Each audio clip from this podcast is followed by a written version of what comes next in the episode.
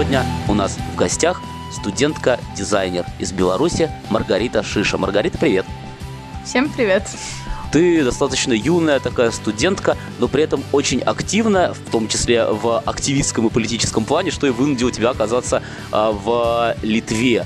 Почему э, вообще молодежь, э, как тебе кажется, на твоем примере в Беларуси решила э, ярко, как бы сказать, свое нет э, вот э, всем происходящим событиям, которые мы видим сейчас? В первую очередь, мне кажется, это произошло потому, что мы выросли в системе тотального контроля и запугивания, и на нас уже не сработали стоящие танки до выборов в центре городов.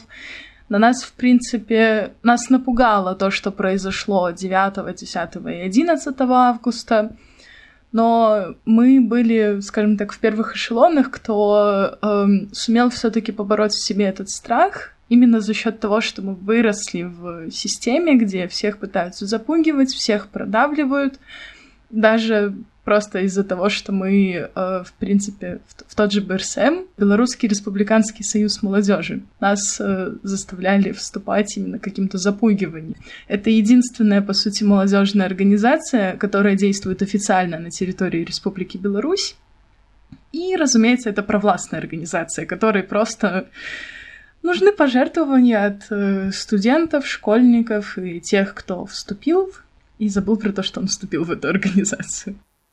Ну вот э, есть э, среди тех людей, которые участвовали во всех этих событиях, как среди медийных лиц, так и среди, среди рядовых, так называемые тертые кулачи, кто был еще на площади 2010-го, кто был еще на акциях 2006-го. И для них, наверное, вот эти вот зверства ОМОНа, если и были такими самыми, как бы, да, чего не было раньше, но тем не менее, мне кажется, они меньше удивились и испугались этого. Вот вы, как новое поколение, как вот для вас то, что было там 9 августа, и то, что потом мы стали узнавать, что происходило на окресте над задержанными людьми? Не могу говорить за всех, но для меня это было шокирующей новостью, потому что меня воспитывали, что человеческая жизнь — это самое ценное вообще, что есть, и конкретно моя или жизнь любого другого человека, это то, что стоит уважать, и то, что обязательно нужно э, ценить в большей степени. И это было не то, что удивительно или пугающе, это было таким звоночком и очень сильным отторжением. Это не может быть в моей стране.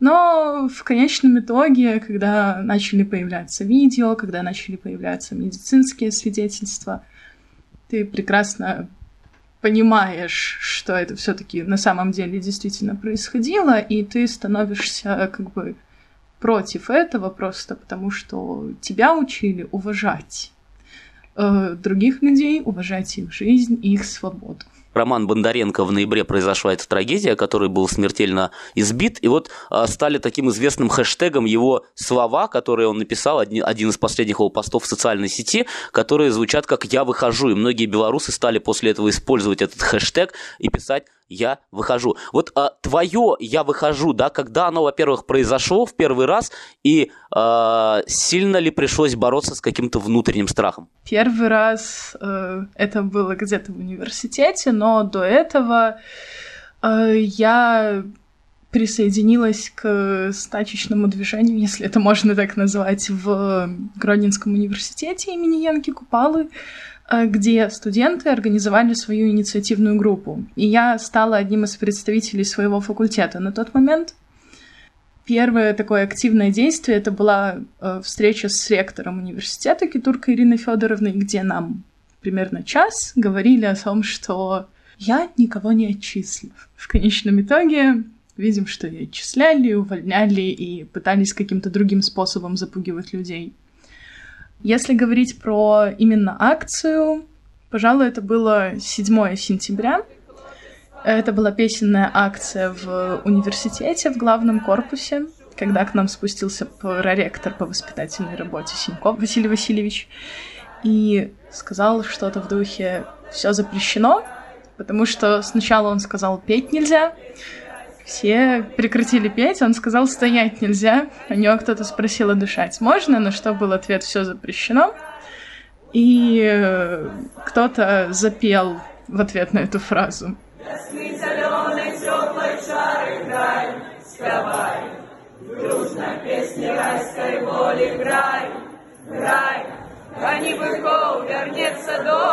Это было страшно, но в то же время как бы ты видишь, что ты не один, ты видишь, что вокруг тебя, ну, человек 20 стоит. Ты не один, ты держишь кого-то за руку, даже если вы не знакомы, и вы, если не знаете текст, вы с телефона смотрите текст песни, если знаешь, что ты просто поешь, и ты пропитываешься этой невероятной энергией, когда вот вы все вместе, вы что-то делаете вместе, и это вдохновляет и заставляет тебя почувствовать, что ты вот прям в центре событий, и ты играешь сейчас какую-то очень важную роль. Вот ведь какой символизм, да, вот слова ректора «я никого не отчислю» не стали хэштегом, в отличие от слов «я выхожу», хотя могли бы. Ну, они в, каком, в какой-то мере стали мемом для конкретного университета, конкретных людей. И когда меня отчисляли, мы писали э, пост в, для телеграм-канала. Э, даже с записи мы вырезали эти слова и добавили после текстовой информации частичку аудиозаписи, там, по-моему, на пару секунд где ректор говорит, э, что, типа, она никого не отчислит и не уволит. Я никого не отчисляю и никого не увольняю за политические взгляды. Грай, шукай, познать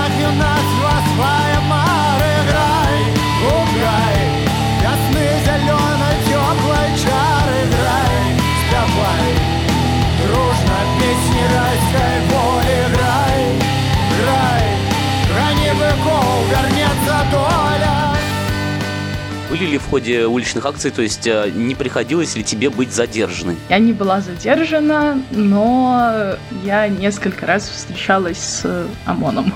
Просто вот где-то рядом, даже не будучи на акции, но выходя с курсов кройки и шитья, я несколько дважды пересекалась с ними, и один раз я выходила из университета после акции 26 октября, и там э, стояли несколько товарищей в шлемах прямо возле входа, и еще больше сидела в таком зеленом бусике со шторками. Свои ощущения такие, это было очень страшно. Первая мысль, что блин, у меня в рюкзаке флаги. Мне вот сейчас что делать? Мне бежать или идти спокойно? И я помню, как меня просто под руку берет какой-то незнакомый парень, который тоже был на этой акции, и на ухо тихо шепчет «Притворись, что ты моя девушка». И мы спокойно, делая вид, что мы влюбленная парочка, идем в парк, а уже из парка продумываем место, где мы могли бы спрятаться. А, недавно вышло в Беларуси такое социологическое исследование от Чатам Хауса. Там суть его в том, что они а, узнали настроение общества по отношению к происходящим событиям и к Лукашенко и поделили как бы на три части это общество. Сторонники, противники и нейтралы. А, там получается так, что а, сторонников а, такие есть от 25 до 28 процентов, а нейтралов и противников примерно по трети.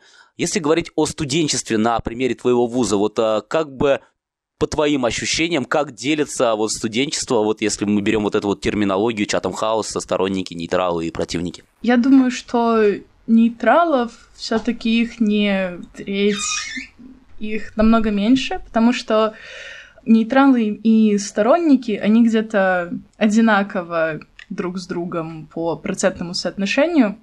Больше именно противников э, лукашенковского режима.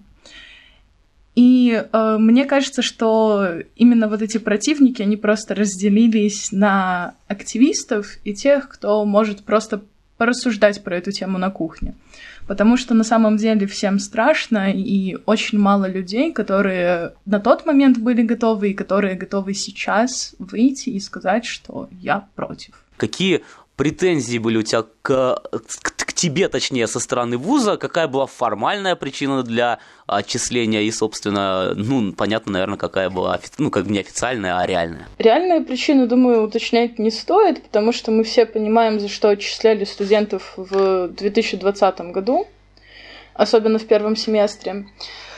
Э, официальная причина звучала как э, систематическое неисполнение обязанностей обучающимся Она так и записана в приказе, который подписала ректор и подписала декан. Но что там было за систематическое неисполнение обязанностей, я до сих пор понять не могу, потому что выговоры мне давали за то, что я пела на переменах э, с фразой «Вы поете не те песни». Интересно, что надо было петь, чтобы не дали выговор. Претензия со стороны администрации, ну, я даже не знаю, наверное, то, что мы вот такие прекрасные, замечательные, пытались в диалог, но нас никто не хотел слушать, и мы решили привлечь внимание каким-то самым простым и самым доступным способом, делая плакаты или э, выходя на акции.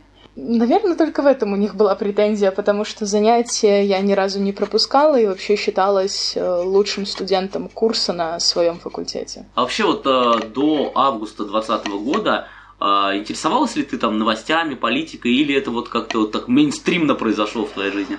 Не могу сказать, что это вот был прям интерес-интерес, что как бы на постоянной основе он чем-то подпитывался и поддерживался, нет. Еще со школьной скамьи, получается, эм, ходила на всякие клубы старшеклассников, которые проводились в школе проводились учителями истории, и мы обсуждали и религию, и политику, и мы даже президента себе выбирали, когда были президентские выборы. А, просто как школьники, которые что-то пообсуждали, собрались э, в каком-то кабинете. А, это был не Лукашенко, кстати, да. За счет этого ты просто периодически почитываешь новости, тебя что-то удивляет, но ты о них забываешь. А вот в 2020 ты уже не можешь забыть о том, что человека 10 августа застрелили просто в упор. Ты уже не можешь простить, что э, там людей избивают на улицах, что в обычный мирный марш кидаются это шумовые гранаты. Ты не можешь простить, что 1 числа задерживают э, 1 сентября задерживают студентов, ты уже просто не можешь э, это принимать как э, нормальное, и ты берешь и говоришь, что ты против, и что ты хочешь э, что-то исправить в этом понимании.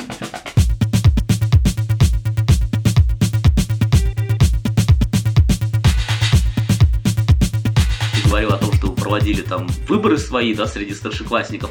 Давай пофантазируем. А, демократическая свободная Беларусь, ситуация, но в ситуации 2020 года бюллетень избирательный, в котором Лукашенко, Тихановский или Тихановская, неважно, Цыпкала, Бабарика, Мария Колесникова. Кто твой кандидат? Ох, это очень сложный вопрос, потому что, в принципе, мне нравится, как преподносит себя Тихановский. На момент э, выборов самих мне не нравилось, как преподносит себя Тихановская, но это был единственный непровластный кандидат, по сути. Тихановский и Бабарика. Я бы выбирала между этими двумя, скорее всего. Но так вот, четко в данный момент я не могу сказать, кто же мой кандидат. Давай теперь поговорим немного вот о студенческих вот этих всех увлечениях, немножечко политику отбросим на второй план. А, вот ты являешься студенткой-дизайнером, да, собственно, факультет дизайна и искусств называется все это в Гродненском университете. А, почему такой выбор был сделан и когда он был сделан? Я не могу сказать, когда, потому что на момент поступления я рисовала уже почти 10 лет, э, и я занималась в художественной школе, я готовилась к экзамену изначально, к внутреннему экзамену по рисунку, и я понимала, что как бы это вот прям то, к чему у меня лежит душа, то, что мне нравится делать, то, то чем я бы хотела заниматься на самом деле.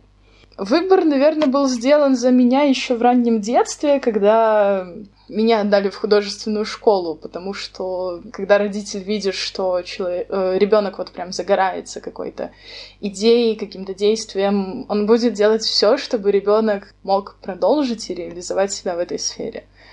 Так и вышло, что в конечном итоге я, в принципе, хорошо училась в школе, занималась дополнительно изучением рисования, изучением там той же живописи рисунка и изучением э, истории искусств, мне это все очень сильно нравилось, наверное, вот с тех пор, то есть это, ну, где-то класс пятый, у меня была идея, что я хочу быть дизайнером. И вот а, на сегодняшний день, будучи студенткой, вот расскажи про те вот эскизы, те работы и то направление, над которым ты работаешь, которое тебе больше всего, собственно, нравится. А, в Гродненском университете я была студенткой на дизайне костюма, и я посвятила этому очень много времени и сил, и оно мне прямо очень-очень сильно нравилось. А, когда я переводилась в ЕГУ, здесь не было выбора направления дизайна, здесь был только визуальный дизайн, и в данный момент я как бы изучаю анимацию, изучаю логотипы, изучаю как бы создание брендов и чего-то такого. Это тоже интересно, но, наверное, для меня не в той мере, в которой мне интересен костюм, его создание и вот какая-то изначально придумывание и создание образа самого носителя костюма, потом самого костюма на бумаге, и потом процесс создания этого всего в ткани. Это тоже прямо вот то, что мне нравится, то, к чему лежит душа. Единственное, что здесь пока не очень получается работать именно с тем, что я хочу. На твой субъективный взгляд, как дизайнера, вот в сегодняшнем костюме, вообще в сегодняшней одежде, что э, стоит на первоочередном месте, практика или эстетика? Большинство людей как бы сейчас э, больше увлеклись практикой, но дизайнеры, которые продумывают костюм для каких-то суперизвестных и популярных брендов, они все-таки продумывают э, и эстетичную сторону, потому что мы привыкли к тому, что костюм это все-таки что-то красивое, это может украсить или придать какую-то образность человеку. И дизайнер в первую очередь продумывает именно то, как э, этот костюм будет выглядеть в конечном итоге на носителе. Поэтому мне кажется, что с точки зрения обывателя мы ищем удобную для себя одежду, а вот с точки зрения дизайнера мы продумываем именно саму эстетику. Топ-3 э, самых лучших дизайнеров, на твой взгляд? У меня нет любимых дизайнеров, потому что в основном э, мы даже на занятиях обсуждали не дизайнеров, а бренды.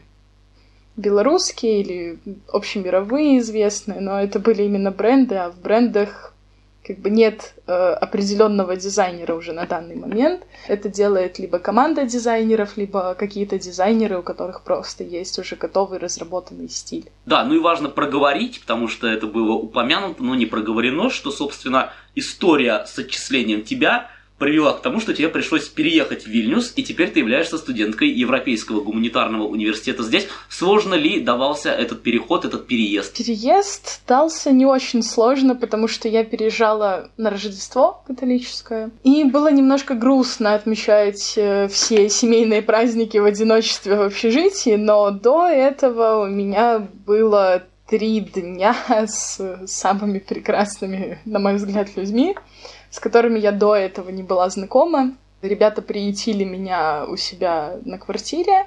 Как бы за счет этого, просто за счет объяснения каких-то мелких бытовых вещей, как э, оплата проезда в Вильнюсе, или как где завести себе сим-карту, или что-то еще такое, стало немножко проще жить. Вот, кстати, об одиночестве. Один из а, прошлых героев а, нашего коридора, Александр Радько, актер Гродненского театра, мы с ним отдельно говорили об этой теме, поскольку вот он ощущает одиночество в Вильнюсе. Вот как раз-таки ты переезжал в декабре, это время карантина, это само по себе время года такое, когда и солнечного света мало, а тут еще и все закрыто. Вот э, не было ли такого ощущения одиночества, если было, как ты пыталась с этим бороться? Наверное, было, но в первую очередь было ощущение какой-то потерянности.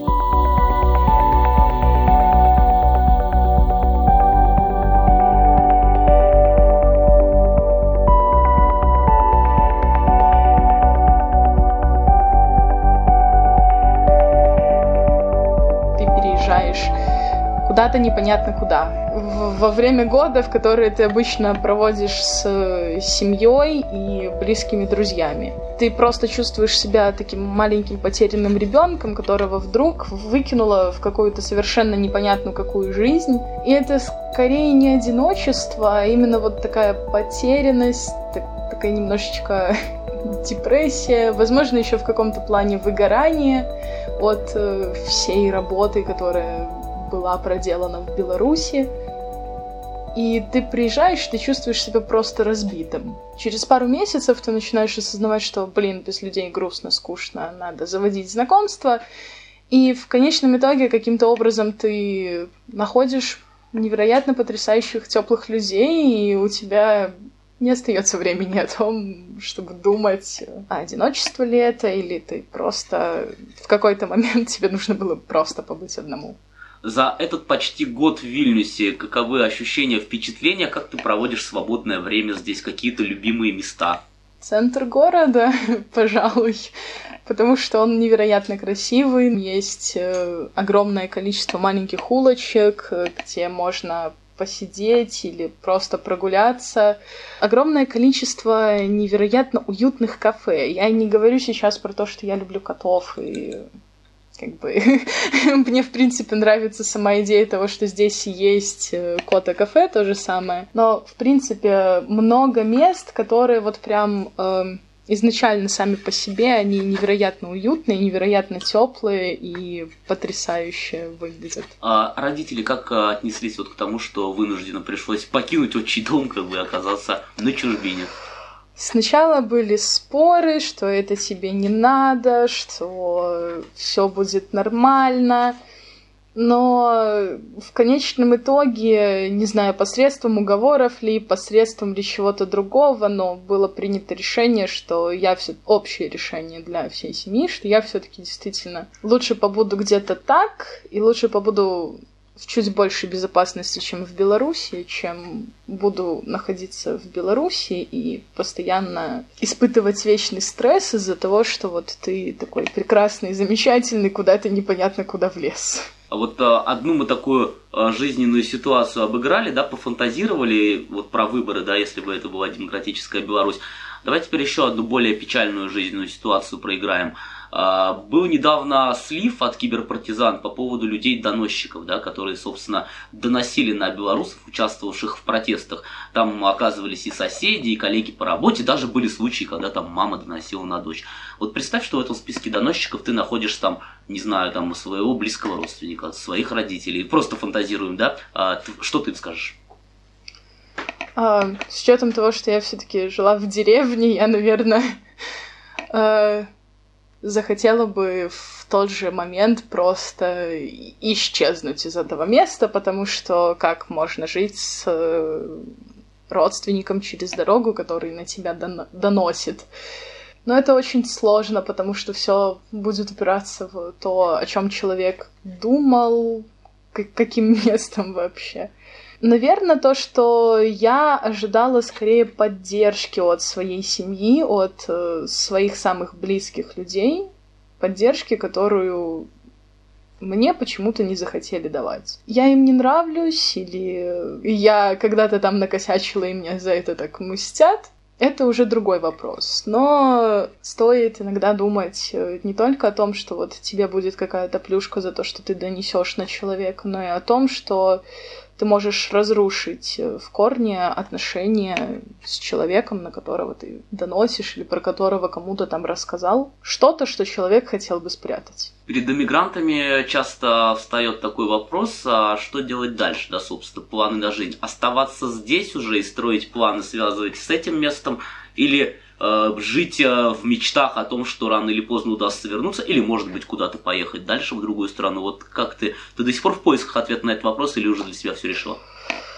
А, я, наверное, еще в таком сказочном заблуждении, что я скоро вернусь. Мозг мой понимает, что это не совсем реально, и в данных условиях, если я вернусь, то я, наверное, сяду рядом с теми студентами, которые были осуждены по делу студентов. Сейчас у меня остался еще год обучения в университете. Я планирую его закончить, а после уже будет э, более понятно, куда мне двигаться дальше. Ну, раз уж заговорили о возвращении, в таком случае при каких условиях ты бы вернулась? При тех, когда я буду чувствовать себя в полной безопасности и когда Лукашенко, наверное, все же не будет при власти, потому что Сейчас э, я не вижу возможным свое возвращение именно из-за того, что как, как бы очень много вопросов от э, так называемых правоохранительных органов э, про меня, э, для моих друзей, которых таскают на допросы, для моей семьи. И я понимаю, что если я вернусь, то, скорее всего, я присяду где-то рядышком вместе со всеми остальными. Ну и последний вопрос, который мы задаем всем участникам этого проекта.